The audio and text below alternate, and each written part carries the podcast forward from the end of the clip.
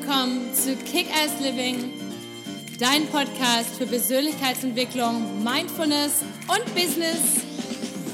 Hallo, mein Name ist Patricia Franke und bei mir dreht sich alles um das Thema Authentizität. Wer bist du wirklich unter all den konditionierten Schichten und was ist dein nacktes Ich? Und wie kannst du dein Leben authentisch, zufrieden, erfolgreich und glücklich leben? Also, stay tuned und Let's do this! Hallo, schön, dass du heute wieder eingeschaltet hast, denn heute geht es um das Thema, wie gehe ich mit dem Alleinsamen oder mit Einsamkeit um? Und hier differenziere ich natürlich gleich von Anfang an einmal, es ist ein Unterschied, ob man sich alleine fühlt oder einfach einsam. Aber bevor es gleich losgeht, wenn du den Kanal noch nicht abonniert haben solltest, dann abonniere ihn doch bitte gerne, like ihn, kommentiere ihn und teile ihn gerne mit all deinen Freunden und mit den Menschen, mit denen du meinst, dass sie von diesen Folgen profitieren können. Ich freue mich. Vielen lieben Dank.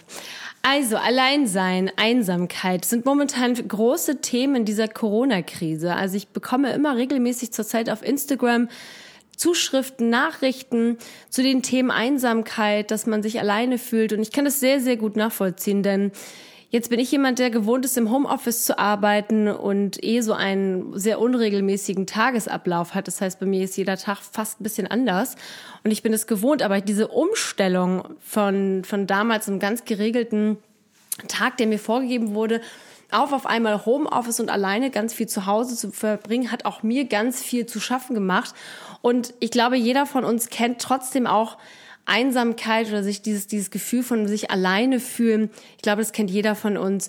Und darüber möchte ich heute mit euch sprechen, denn ähm, gerade jetzt in Corona sind viele Leute eben alleine zu Hause, weil sie A, Homeoffice machen müssen, weil wir ja dieses Social Distancing betreiben müssen und weil wir einfach, ja, weil das ganze, der ganze, das ganze soziale Leben einfach ausfällt. Also es gibt keine Cafés momentan, die man sich zurückziehen kann. Man kann nicht zum Friseur gehen, man kann nicht ins Restaurant gehen, man kann, ja, es gibt irgendwie gar nichts, kein Party, kein Club, nix, ähm, kein Sport, kein Yoga im Yogastudio, wer auch immer das macht. Ähm, also, also diese ganzen Dinge, die wir sonst vielleicht machen, um uns abzulenken.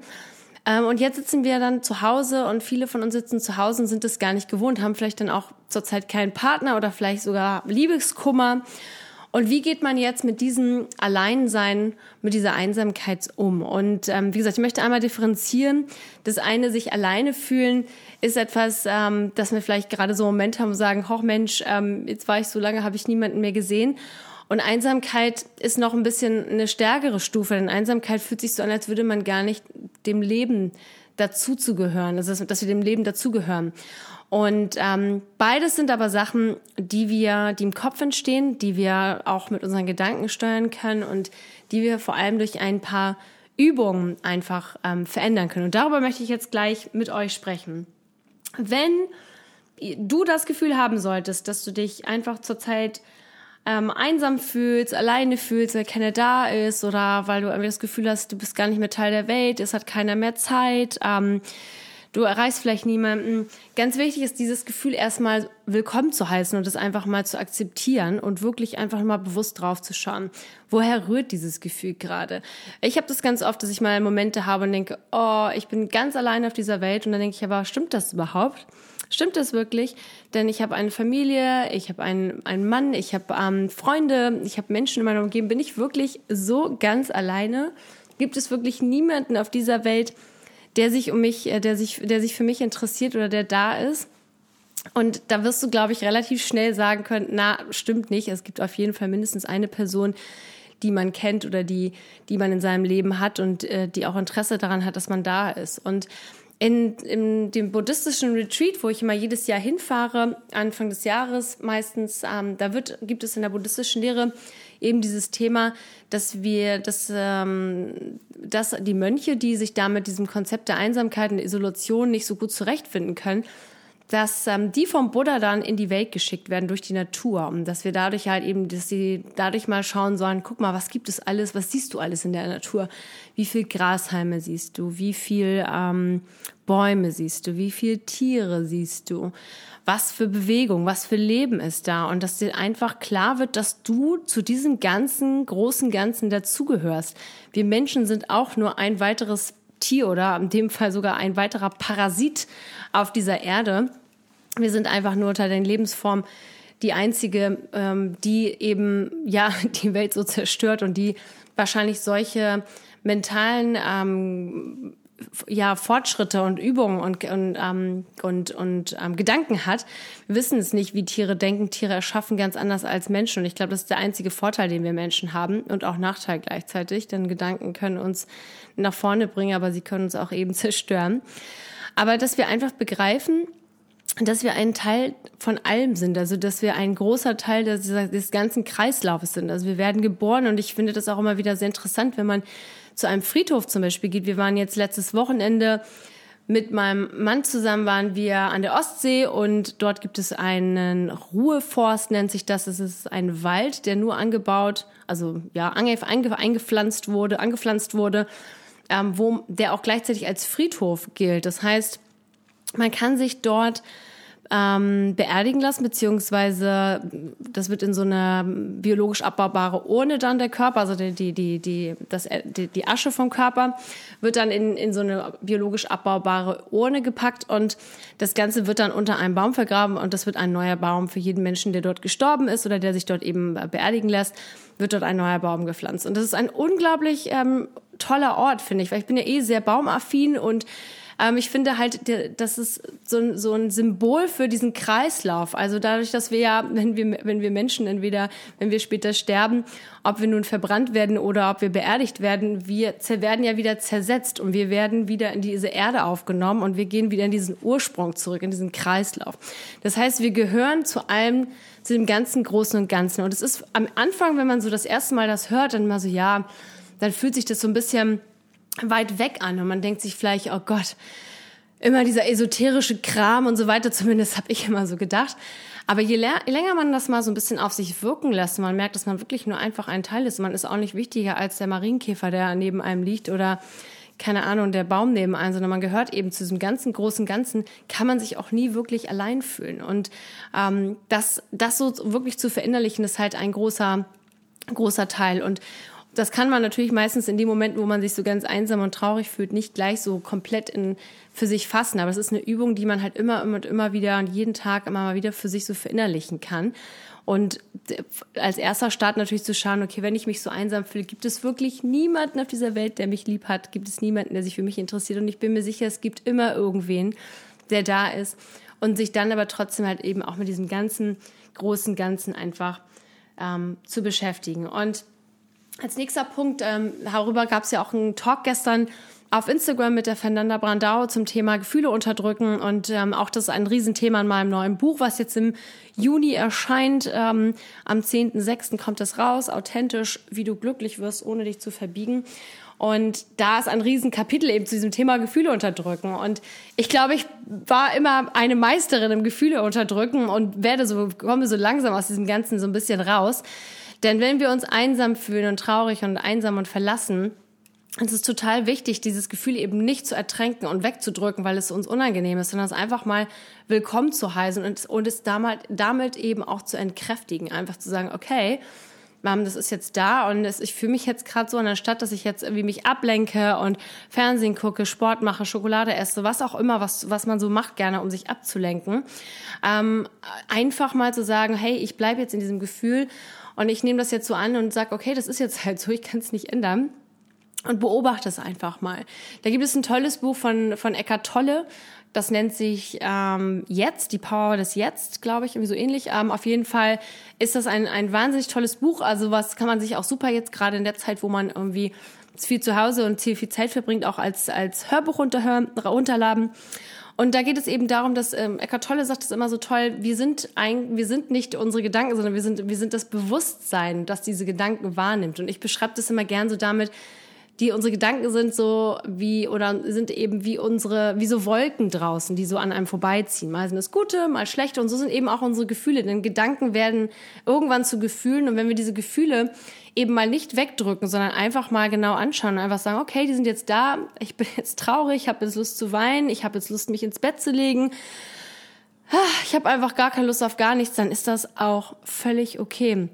Und interessanterweise ist, wenn man das einfach mal zulässt und eben sich nicht dagegen wehrt und, und dagegen kämpft, dann ist es so, dass es auf einmal viel, viel leichter wird und dass es auf einmal gar nicht mehr so schlimm ist und dass man danach auf einmal wieder völlig mit voller Kraft rauskommt. Und das dauert manchmal ein bisschen, aber je mehr wir uns halt dagegen wehren, umso mehr Energie verschwenden wir und umso ähm, müder und auch einsamer und ähm, erschöpfter fühlen wir uns. Aber in dem Moment, wo wir einfach sagen, okay, ist jetzt so, ich fühle mich gerade so und ich halte das jetzt einfach mal aus und es ist in Ordnung, ähm, geht es am meistens sehr, sehr schnell viel, viel besser.